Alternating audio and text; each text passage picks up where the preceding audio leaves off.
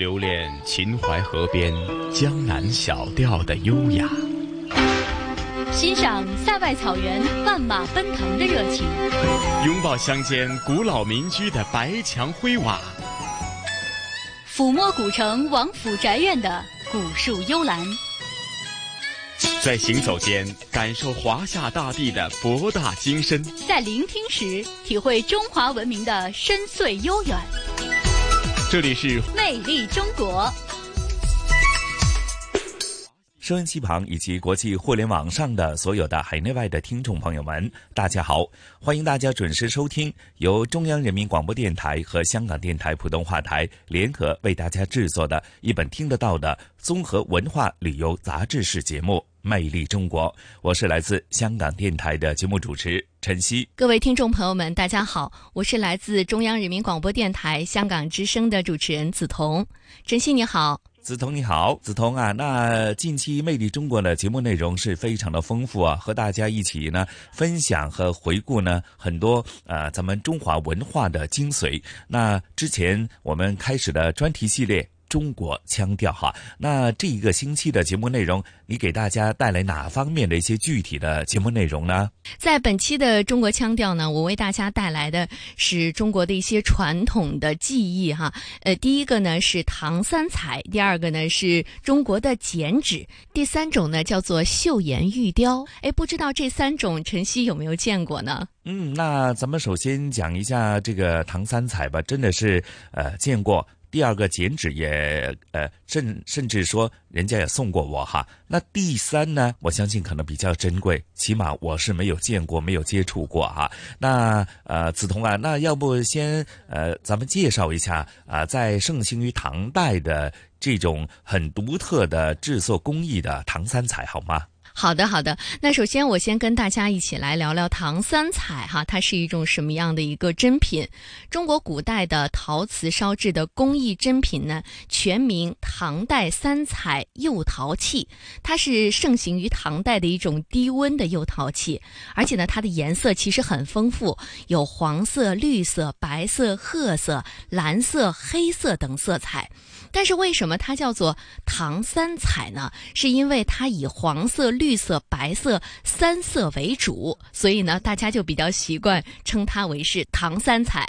因为呢，唐三彩最早是出土于洛阳，所以呢，也有很多人说洛阳唐三彩之称。嗯，听说它的制作工艺呢是要求相当的高，而且呢是很多制作的技巧呢是非常的呃精致，呃，所以大家可能想象不到，在以前古代时候呢，啊，咱们传统的劳动人民呢有如此的高超的这种啊制作的技巧啊。嗯，没错，你这个啊，确实说到了唐三彩最重要的地方，就是它的这个制作工艺哈。我也跟大家简单的说一下吧，它是用白色的粘土做胎成型烧成的，而且用铜、铁、钴元素的矿物做触料的一个着色剂，在里面呢会加入很多的像炼盐、熔渣以及盐灰色做助溶剂。经过多少温度呢？是八百摄氏度的温度釉烧而成的。这个釉面上啊，就会呈现出不同的色彩了，像刚才我们提到的绿色、黄色、白色，而且呢，非常的五彩斑斓，名丽华贵。嗯，那说到这里啊，我相信可能大家有一个基本的了解。那梓潼啊，咱们也事不宜迟，马上就聆听咱们呃中国腔调呢唐三彩的。呃，制作的专题，让大家有进一步的深入的了解，好吗？好的，好的，我们一起来听听唐三彩的专题，一起身临其境的感受一下唐三彩的文化。古调，古调，听中国腔调，听中华之美。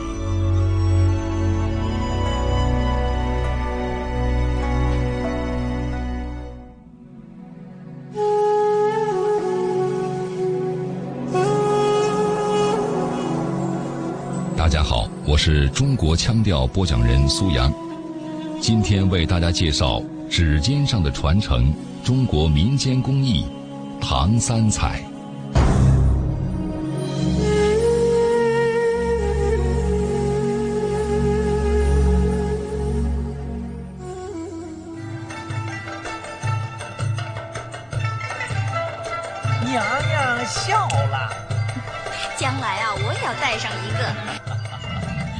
近年来大热的古装剧中，唐玄宗李隆基宠爱杨贵妃的场面，往往用歌舞嬉戏的形式展现。而在真正的历史上，唐玄宗曾经召两市杂戏以娱贵妃，其中有个骆驼载乐节目，集杂技和马戏于一体。五位艺人在没有围栏的骆驼背上载歌载舞，表演高难度的技艺。这个精彩场面被当时的能工巧匠记录下来。做成了一尊三彩釉陶骆驼载月俑，成为唐右领军卫大将军鲜于庭会的爱物。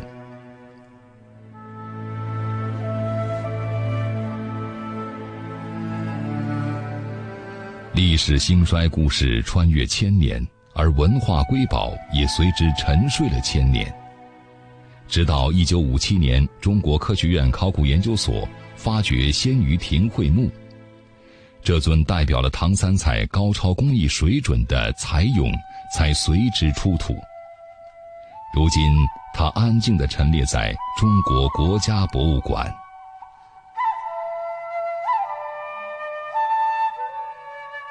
唐三彩最鼎盛时期是在贞观之治以后，安史之乱整体的国民经济下滑，它也影响了这个唐三彩，慢慢的开始走向衰落，一直到了明代之后就没有唐三彩了。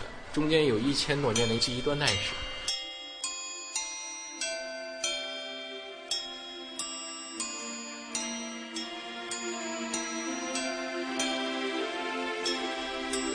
博物馆里，讲解员细致的讲解着唐三彩的起落兴衰。如果不是一九零五年陇海铁路的修筑，恐怕它依然难以重见天日。当年铁路修到洛阳段时，在北邙山出土了一批三彩马、侍女、枕头等色彩绚丽的随葬品。之后，在丝绸之路、地中海沿岸和西亚的一些国家，都挖掘出类似的器物。尤其是三彩骆驼，后背承载丝绸，驮着乐队。其中金发碧眼的骆勇头戴翻檐帽。再现了中亚胡人的生活形象，不禁让人联想起当年骆驼叮当漫步在丝绸之路上的情景。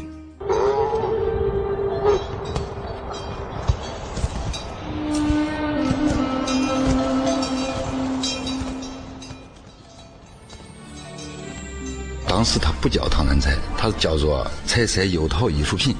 有些官商人，他们把这些陶器啊，啊拿着去卖。国学大师王国维和罗振宇，他们到琉璃厂的时候，看到这彩色釉陶艺术品，说这是唐代釉陶艺术品，属于是三彩，就是多彩的意思。所以说，王国维把它起了个名字，叫做唐三彩。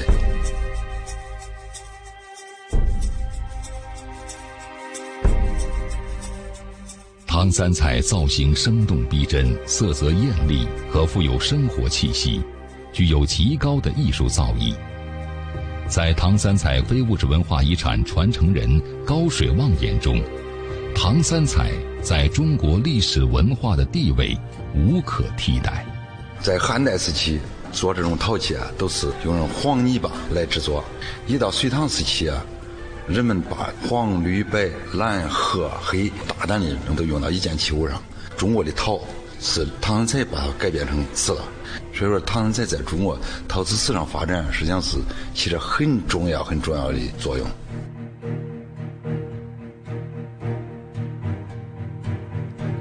作为传统的文化产品和工艺美术品，唐三彩在中外文化的交流上也起到了相当重要的作用。新中国成立初期，周恩来总理就拿它当国礼送给外国元首。而考古学家发现，早在唐代，唐三彩也曾作为商品被出口到多个国家。新加坡打捞上来一条唐代的沉船，新加坡鉴赏会有个会长，他叫林一秋，他把那个打捞沉船上卷的唐三彩有两个碗，让我来看看是是哪个窑口出的。结果我一看都是工艺窑嘛。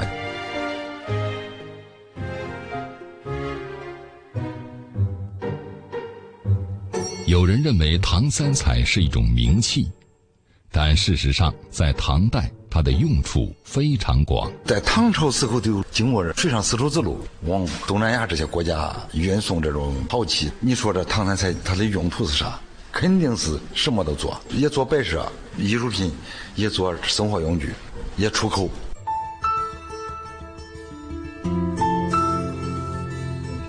在河南孟津南石山村，从清朝中期开始，村里就有一批以修补文物为生的村民。经过长期的摸索试验，高氏家族终于成功仿制出唐三彩制品。从此，南石山村成了唐三彩现代工艺的发源地。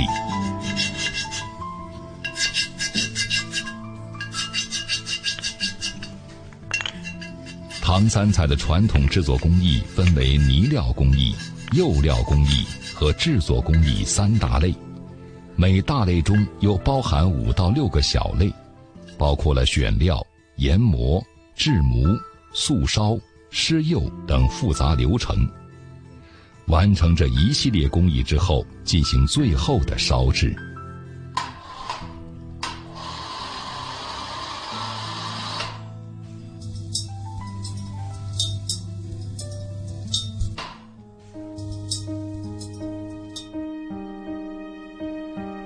今天虽然唐三彩的制作还保留着大量手工制作环节，但和千年前的工艺相比，已经有了很大的技术革新。现在烧制出的新唐三彩，胎内壁光滑平顺，颜色鲜亮，造型上也有像熏香、玩偶摆件等尝试和创新。但在非遗传承人高水旺眼中，仅仅钻研制作是不够的。还要再做些更有益的事。他联系到当地多所中小学校，在唐三彩博物馆里开辟出红领巾园地，让孩子们来学习亲手制作唐三彩。我感觉这些学生们来从小培养他们，给他们先知道唐三彩，再了解唐三彩，他们将来不管走到天涯海北，不管走到国内外，他都会把咱们中国的传统文化能弘扬出去。唐三彩，民与火的幻彩。大唐创造了这样的色彩，将它通过丝绸之路送往全世界。而今天，新一辈的传承人，必将把这夺目的光芒发扬光大，让中国的瑰宝更为闪耀。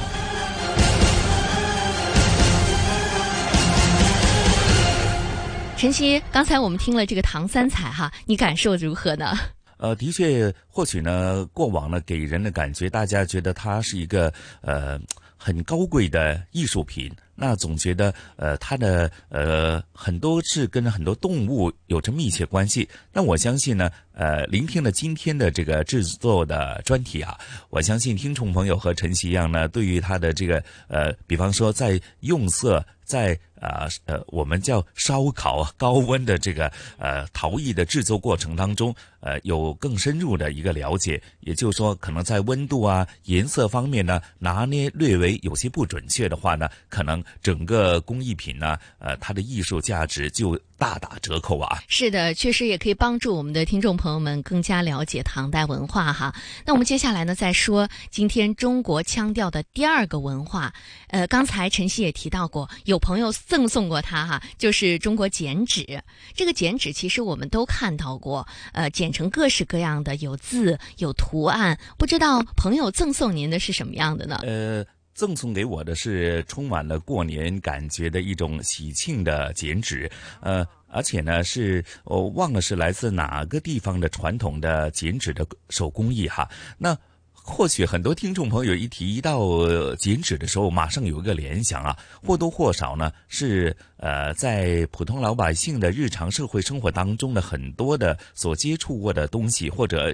一些生活的一些具体的形象呢，往往就成为这个剪纸的一个主题内容。刚刚陈曦提及呢，那可能再过两个月呢，就是过农历新年呢，可能很多呃传统的习俗呢，也会通过这个剪纸的工艺呢，贴很多呃这个跟过年气氛有关系的，或者跟呃吉利吉祥有关系的一些剪纸来装饰自己的家里啊。是我们内地叫做贴窗花哈，会看到呢，尤其是在农村这些地区呢，贴窗花确实是更加流行。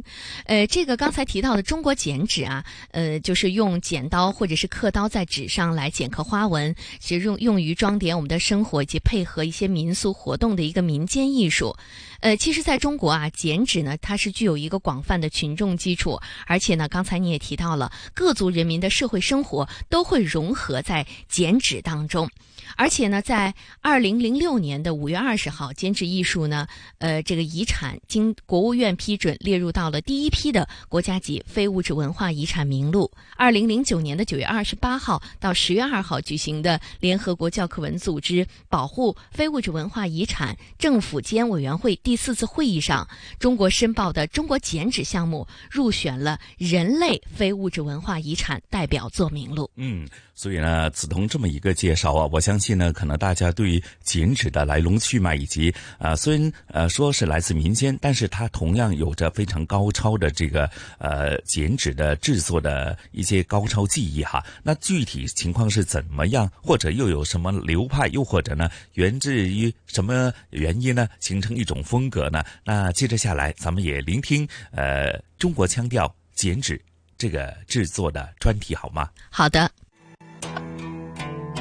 古调，古调，听中国腔调，听中华之美。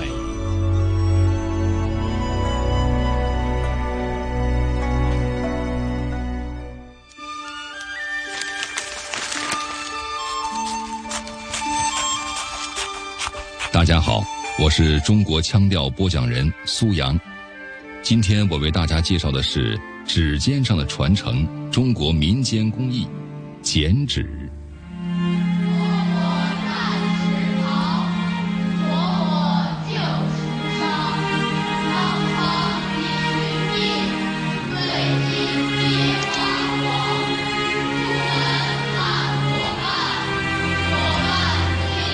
世界剪纸看中国，中国剪纸看民间。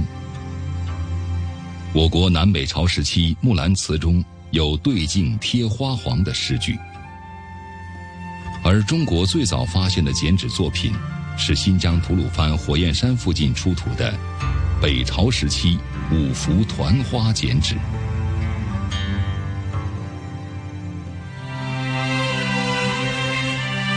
放眼中国。剪纸艺术品类丰富，包括了南派、江浙派等等。北方剪纸多数来自于对自然的认知，西南等地多表现人们对生活的感触和视觉。但无论东西南北，表达的都是各个地域最具特色的生活形态。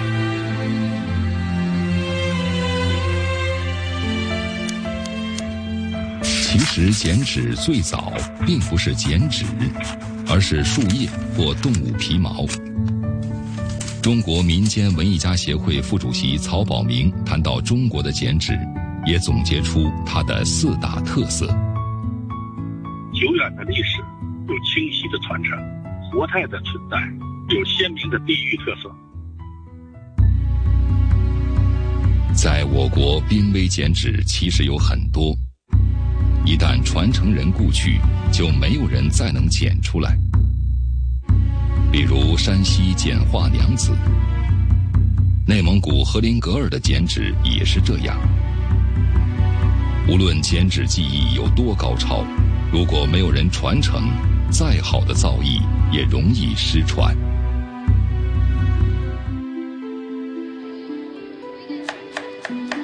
在我国东北，民间剪纸是当地农民的艺术，更是妇女的艺术。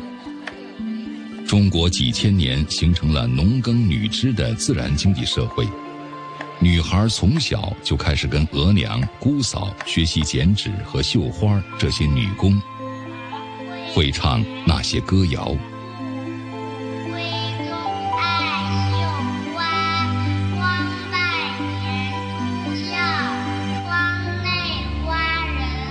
在东北有俗谚说：“家家女儿会剪纸，户户闺中爱绣花。”也有“窗外年猪叫，窗内花人红”的说法。吉林长白山工艺人倪有之被称为是满族民间剪纸手艺最后的传承人。他的作品越来越多，技艺越来越精。但他并没有把这门艺术作为独家资源藏起来。现在我教的学生我还不保留，他们一个传十个，十个上百个，这个遗产不能失传了。从八岁开始，倪有之跟姥姥和妈妈学习剪纸，即便是现在有很多作品，但大多都是通过回忆过去的传说和故事剪制而成的。我的剪纸就是历史，就我还是按原来的老传统。我我剪这是回忆的，这是满族生活。我剪的这些，这是老两口小两口，按满族的意思剪的。满族是南北炕，老头老太太北炕，年轻的就才结婚的在娘炕。提到自己的作品《磨磨人》，倪有之自己也没想到，当年只是想在老伴儿面前露一手，竟然不经意间。让长白山满族民间剪纸得以被发现，被确定为国家级非物质文化遗产。如今，倪有之老人的剪纸作品已经达到四千多幅，既有传统吉祥图案，也有神话故事人物。像倪有之一样，作为满族民间剪纸传承人的关云德。也是从小受家庭熏陶，并一直坚持。因为我本身是满族，家族又传承着萨满文化遗存。我我一小前就对这剪纸感兴趣，我是专门研究萨满剪纸的。关云德言传身教，如今他的儿子关长宝也继承了父亲的手艺，父子俩还共同完成了大型剪纸作品《天宫大战》。做剪纸，你要是想针对哪个题材，如果你要是更深的去做的话，它就难了。你像我和我父亲创作那个三百神话那个天宫大战，你用剪纸去表现这个东西，你说难不难？它就难了。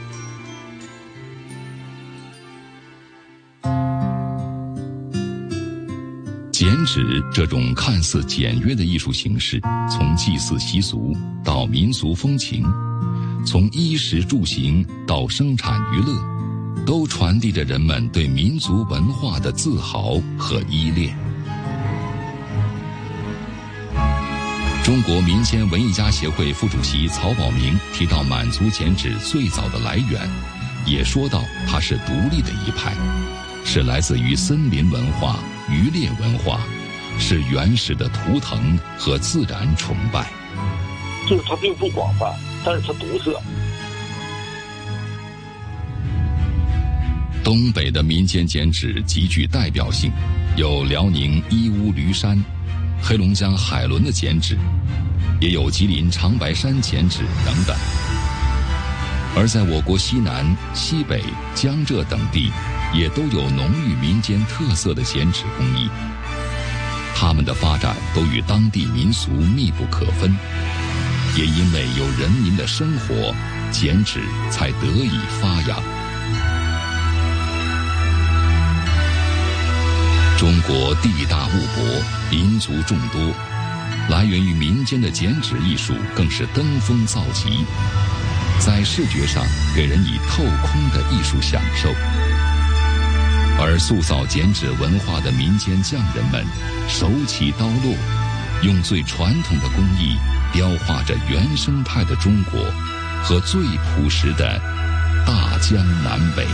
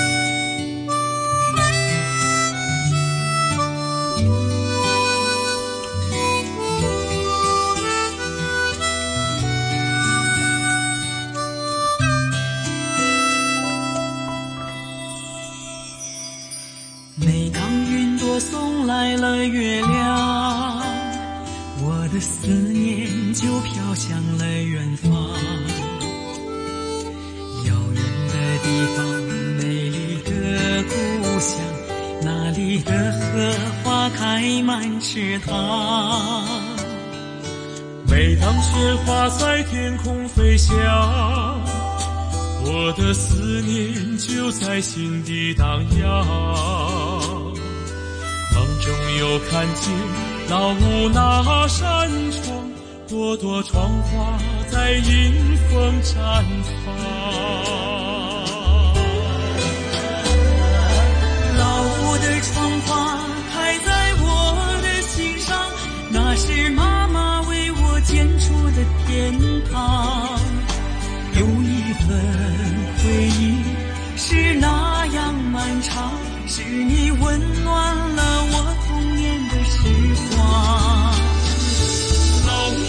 光花开在我的心上，神奇的图画为我把梦点亮。就算我走遍了天涯四方，我对家乡的留恋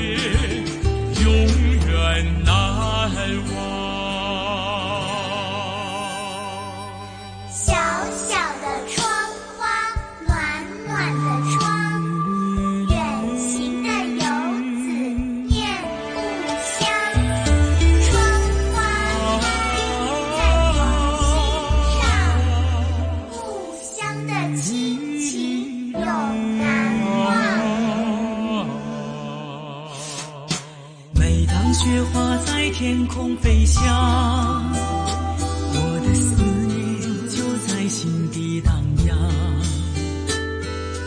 梦中又看见老屋那扇窗，朵朵窗花在迎风绽放。老屋的窗花开在我的心上，那是妈妈为我建筑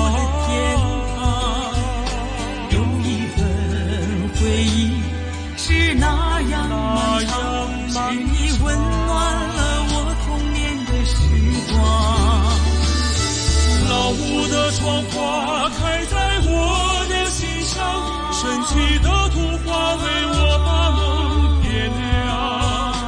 就算我走遍了天涯四方，我对家乡的留恋永远难忘。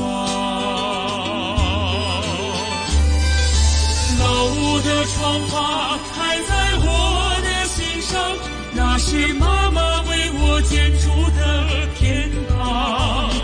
有一份回忆是那样漫长，是你温暖了我童年的时光。老屋的窗花开在我的心上，神奇的图画为我把梦点亮。就算我走遍了天涯，家乡的留恋永远难忘。我对家乡的留恋，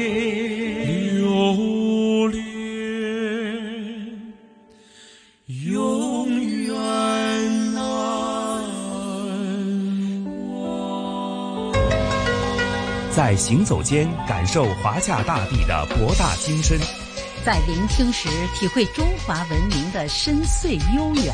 魅力中国，魅力中国。呃，刚才呢，我们聆听了剪纸艺术，哈，可以说大家呢通过呃音响当中的内容呢，对于中国的剪纸艺术有了一个更深刻的了解。好，接下来的时间呢，我给大家介绍一下今天我们介绍的第三种珍品，叫做岫岩玉雕。古人云呢，玉入家室则为传世之宝。可以看得出来呢，中国人对于玉的青睐，从一万年前的新石器时代开始，就绵延到了今天，更是被孔子视为最高的道德典范的这样一个象征。那么，我国的四大名玉之最呢，当属于辽宁的岫岩所产生的玉石。岫岩玉雕的作品呢，主要集中在几类，例如素活、人物、花鸟、动物。其中呢，素活是最能代表岫岩玉雕的水平和特色。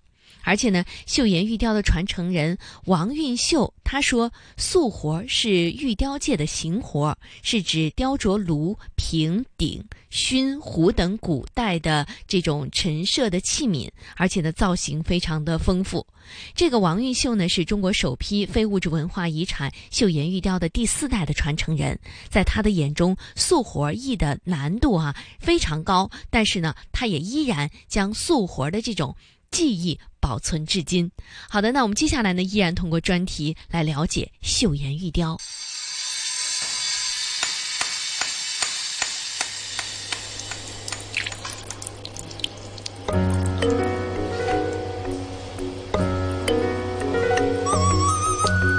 十斤狮子九斤头，一斤尾巴甩后头，墙直地平，上花干净。利落有劲，严丝合缝。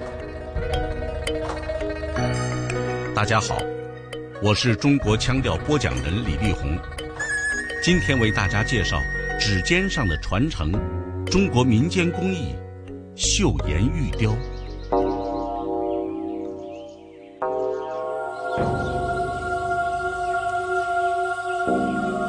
国学大师季羡林说。如果用一种文化来代表中华文化，这就是玉文化。古人云：“玉入其国，则为国之重器；玉入其家，则为传世之宝。”中国人对玉的青睐，从一万年前的新石器时代开始，绵延至今，更被孔子视为最高道德典范。君子的象征。我国四大名玉之最，当属辽宁鞍山岫岩所产的玉石。岫岩玉雕作品四大类题材，包括素活、人物、花鸟、动物，其中素活最能代表岫岩玉雕的水平和特色。素活指的就是横平竖直，指那个呃炉、平、鼎、寻。嗯，也就是过去古人常用的盛酒器呀、盛水器这类东西，就叫素。今年已是六十一岁的王运秀，是中国首批非物质文化遗产岫岩玉雕的第四代传承人。在他的眼中，素活工艺的难度也是非常大的。电影《穆斯林的葬礼》中。出身玉器世家的手工匠人梁义清，对徒弟韩子奇也有意味深长的教导：“师傅，您怎么老是看不动手啊？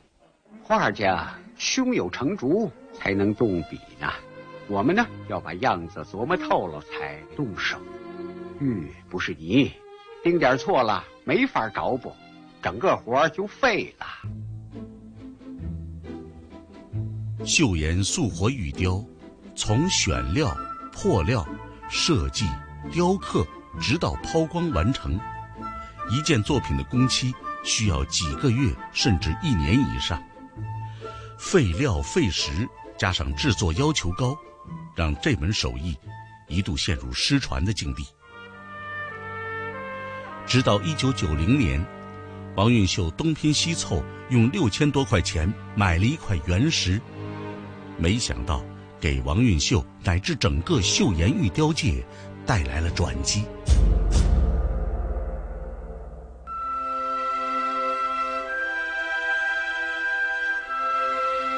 赌上全部身家的原石，竟是块难得的好玉。王运秀便产生了一个大胆的想法：将它做一个天坛造型的玉雕作品。用玉雕的形式表现建筑，在当时几乎没有先例。为了完成自己的设想，王运秀特地到北京观察天坛。当时啊，每天一坐就是十多个小时，腰椎、颈椎疼痛难忍，也要咬牙坚持下来，不能对不起我传承的这门技艺和我四十多年的坚持啊！这是我们一代一代玉雕人从事艺术人的责任和义务。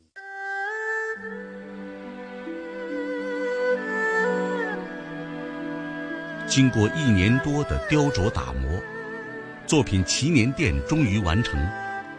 它完美展现了天坛祈年殿的恢宏庄严之美，并在2000年为王运秀摘得了天工奖最高奖项精品奖的桂冠。王运秀对素活的这份痴情，终于守得云开见月明。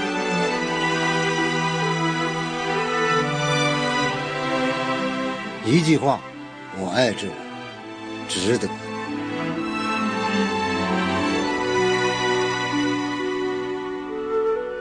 质量之魂，存于匠心。出于对玉雕塑活的痴爱，王运秀希望能将这门技艺代代相传。第五代岫岩玉雕传承人郑振松，一直受师傅影响。坚守着把这门手艺继续发扬光大的使命。八六年从事这个玉雕行业，哎，就将近三十年了。主要也是跟师傅哎学了很多的玉雕技法和为人处事，得用心钻研各种技法都创新改革，把这个非遗传承下去，做好师傅的左膀右臂吧。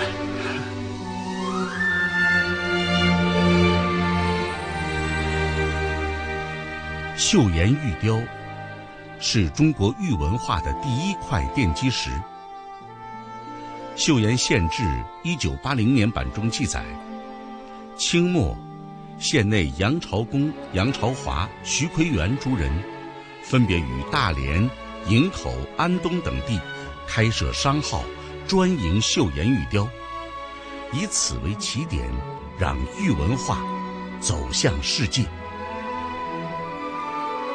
岫岩玉雕跨越时空，超越国度，从远古走来，一路沐风致雨，始终诉说着具有东方精神的玉的故事。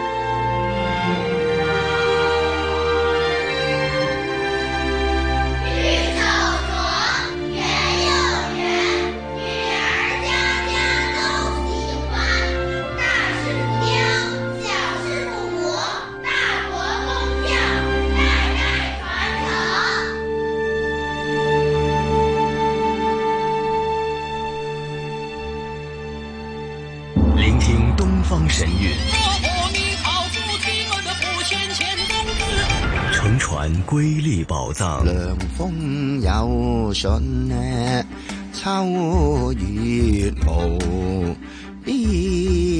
遗产是活化才是遗产，穿越古今，感悟人文，魅力中国。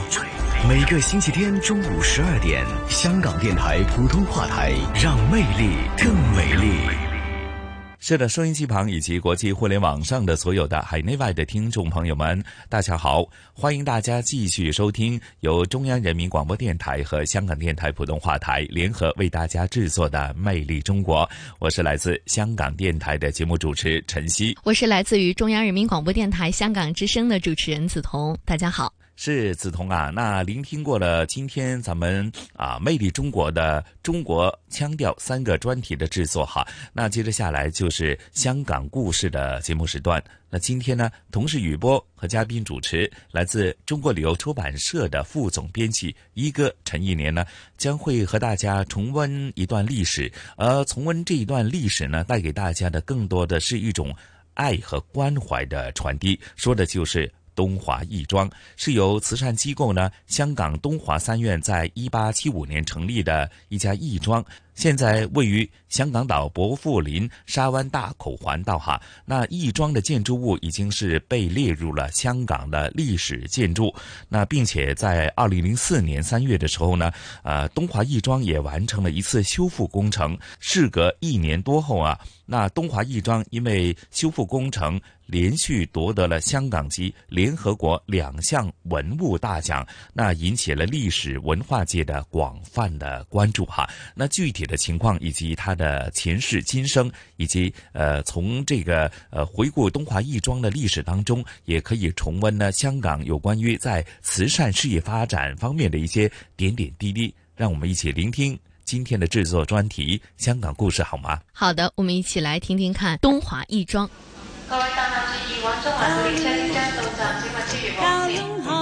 传统现代相映成辉，中西文化共冶一炉，东方之珠，动感之都，香港故事。香港故事，欢迎来到《香港故事》节目时间。节目当中，余波非常高兴，请来香港《中国旅游杂志》副总编辑陈一年，一哥你好，你好，大家好。啊，继续来看一看联合国教科文组织颁发的亚太区文物保护奖当中，香港的历史建筑哈曾经获得的重要的奖项。那么这一次呢，介绍一个哈呃华人近代史上的一个重要啊建筑哈，那么跟华侨的历史也有很大关系的东华义庄。嗯，我们首先是要认识这个“义”字啊。嗯，好，那要讲讲历史了啊。嗯。呃，那是一百多年前的事了啊，在十九世纪的中期啊，呃，当时是香港建成啊，这就建维多利亚城的也算是早期啊。嗯，那个时候呢，有很多的华人啊，从呃，主要是从广东啊迁移到这里来，因为这里需要劳工啊。嗯嗯。啊，建成要需要劳工，另外还有各种各方各行各业。啊，都都需要劳工。嗯嗯，很多的华人呢，嗯，是中国人啊，来到这儿就被叫做华人了，因为这里是这是当时是殖民地。嗯，哎，所以呢，呃，在这一带呢，就啊，可以说是很艰苦的讨生活啊，因为实际上啊，呃，离离乡别井到一个陌生的地方啊，从事这种近似呃呃。苦工一样的，嗯，的工作啊，就是生活可不是都都过得很好的啊。当然，也有一些华人呢，不用很长的时间也改善了自己的环境啊，甚至成为啊华人中的绅士啊。是是是啊，在这样的环境中呢，很自然的就形成了一个华人生活区。嗯，呃，是在香港岛的上环一带啊。你们现在如果到这里走一走，去找一找啊，呃，那里的呃。鹤里活道，嗯。啊，呃，这条道是最早的一一条大道。啊，上面呃，在在这个呃靠西的一段那里有一座很有名的庙，叫做文武庙。对，这个文武庙呢，就是当时的华人社区的一个一个社区中心啊，嗯嗯，它既是祭神的庙啊，同时呢又成为呃。华人自治的一个仲裁中心啊，呃，因为当时有很多的呃人离开了家乡，在这举目无亲，嗯。啊，他遇到了病、贫病啊，甚至啊死亡啊啊啊，都会很就是这个这个呃呃遭遇呢，呃也很悲惨的，就是说呃没没人管啊，对是是。这样的，当时的华人中的。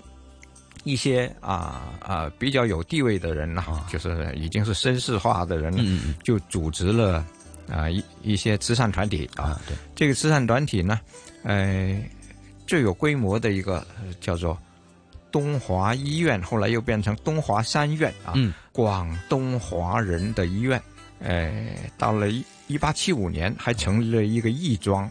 这义庄呢，就是为不幸身故于异乡的人。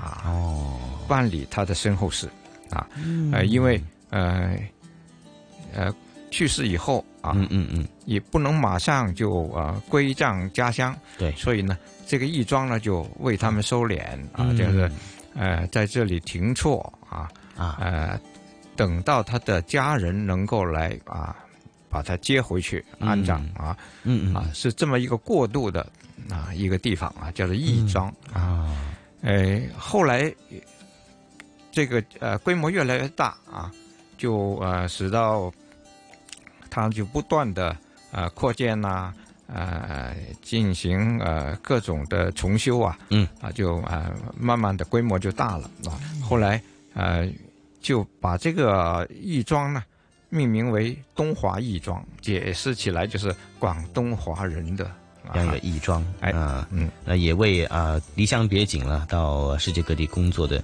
华人得到生命当中最后的一个一个归宿哈。那么，所以他也为中国近代史写下了一个一个篇章。可以这样说，那么东华义庄从上环文武庙附近发展，到了一段时期之后呢，一段时间之后，东华医院就决定啊，把这个义庄呢迁到现在我们所说的呃这个伯福林沙湾大环口道，那么命名为东华义庄了，占地呢就超过六千平方米。嗯，呃，这个义庄，它不单是为呃香港的华人服务啊，也为呃海外华侨啊，嗯。啊、因为有很多呃华侨，呃在去世以后也想归葬家乡啊，嗯嗯嗯，啊、香港就作为一个过渡啊，呃就会停错在义庄，然后嗯。再呃转移回呃自己的家乡啊，嗯嗯嗯哎、所以呢。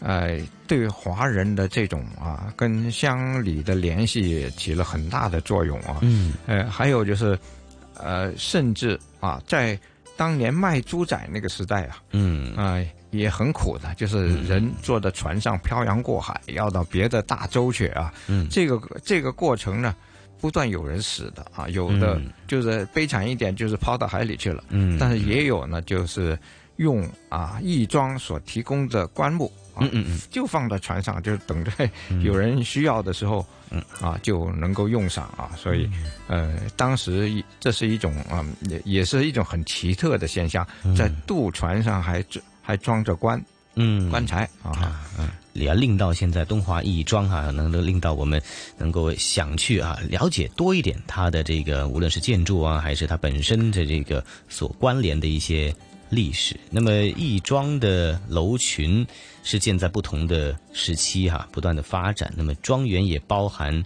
呃很多年来各种建筑风格的一个特色，所以当时需要去呃修复它的时候呢，也非常的复杂，还有艰巨。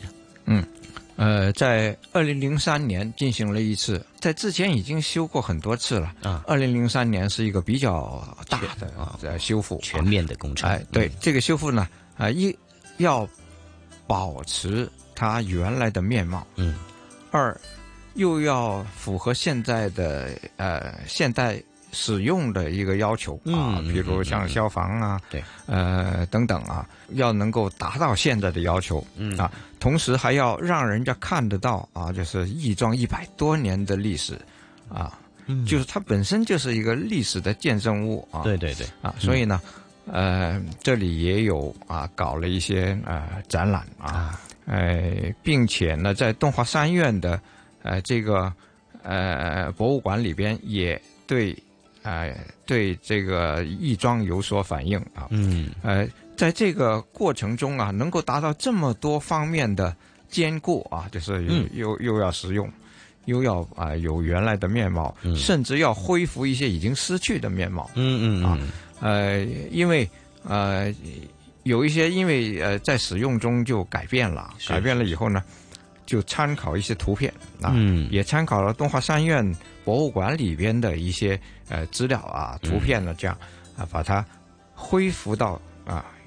最原始的面貌啊，但是呢，又能够使到现在还能自己呃自呃继续沿用啊，这是一个、呃很不了不起的一个工程了。对对啊，因此呢，他受到的啊呃联合国教科文组织颁发的这个亚太区文物保护奖呢，是一个嗯很大的奖啊，就是优越大奖啊，嗯是一个很很高级的奖了。对，在各方面的一个呃结合啊，从它的本身这个修复的过程这一个复杂程度啦，呃，没有对它的运作造成很大的不便。这个是也是很厉害的一个 一个地方啊。那么这一集的香港故事，我们也一起跟着这一波的热潮呢，来一起来探寻了一下东华亦庄它的历史故事，以及它修复前后的一些香港故事。这一集香港故事，谢谢一哥为大家介绍东华义庄。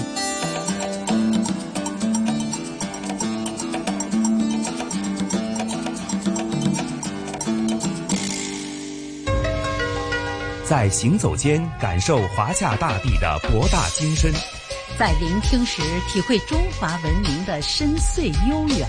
魅力中国，魅力中国。那刚才呢，我们跟大家一起来听了，呃，今天的香港故事，东华义庄是怎样的一个历史上的悲壮诗篇哈，也大家通过这段音响呢，感受到了历史当时的那一段沧桑。呃，那么今天的呃魅力中国呢，我们和大家就介绍到了呃我们中国的传统的技艺唐三彩、剪纸以及釉岩玉雕。相信大家通过我们的节目呢，也是有了对中国历史、中国文化有了更深刻的了解。是的，是的。不过说到这里啊，时间过得真快。那梓潼啊，原来看看直播室里的大众啊，咱们今天魅力中国的节目时间又得告一个段落了。没错，那么我们也感谢晨曦和我们连线，一起来讲述了呃这香港故事，我们一起来交换了内地和香港在文化方面的一些故事。是，那梓潼和晨曦约定大家下星期的《魅力中国》同样会带给大家非常丰富多彩的节目内容啊，约定大家了，下星期同样的节目时段呢，不见不散。下星期再会，再见。